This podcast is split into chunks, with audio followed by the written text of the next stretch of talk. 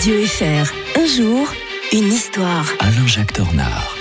Bonjour Alain-Jacques Tornard. Bonjour Mike. Est-il utile de rappeler que vous êtes euh, l'auteur de la Révolution française pour les nuls, toujours disponible aux éditions First? Eh ben, Un épisode de cette révolution qui nous fait revenir en 20 septembre 1792, euh, l'instauration du droit au divorce et l'interdiction des vœux euh, perpétuels, des répercussions jusqu'en Suisse, Alain-Jacques. hein. Et oui, tout à fait, c'est très mal vu le divorce. Hein. Vous savez que même en Italie, il y a encore quelques dizaines d'années, on ne pouvait pas divorcer dans les pays catholiques. C'est une des choses qui fera que le catholicisme détestera euh, longtemps la, révolution. Euh, avant de se séparer et de laisser la place à la Première République, l'Assemblée législative vote le 20 septembre 1792. Donc on est encore sous la monarchie, euh, théoriquement. Mmh, hein, le- le- euh, c'est le lendemain qu'on va créer la République, une loi euh, qui tout à la fois autorise le divorce et interdit les vœux perpétuels, c'est-à-dire la possibilité d'entrer au couvent.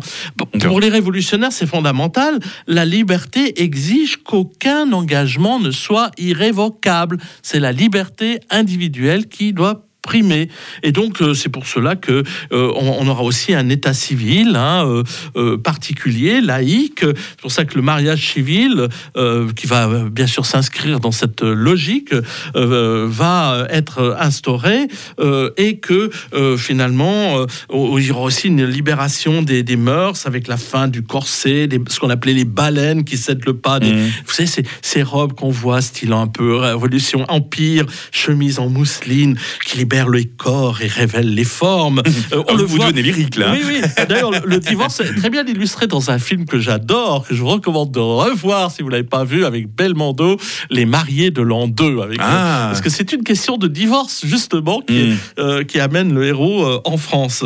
Alors, le- quand Napoléon Bonaparte arrive au pouvoir, il- fait plaisir euh, aux religieux, il rétablit le, le mariage religieux, hein, euh, sans abroger pour autant le mariage civil, mais il se garde bien de- d'éliminer le divorce. Pourquoi? Parce Mm. que lui-même se dit qu'un jour ou l'autre, il va peut-être divorcer de Joséphine. C'est ce Ah. qu'il fera euh, quelques années plus tard. Alors pour la, pour la Suisse, euh, c'est la République helvétique euh, qui suit la Révolution française en 1798, qui essaye d'introduire le mariage civil et un divorce.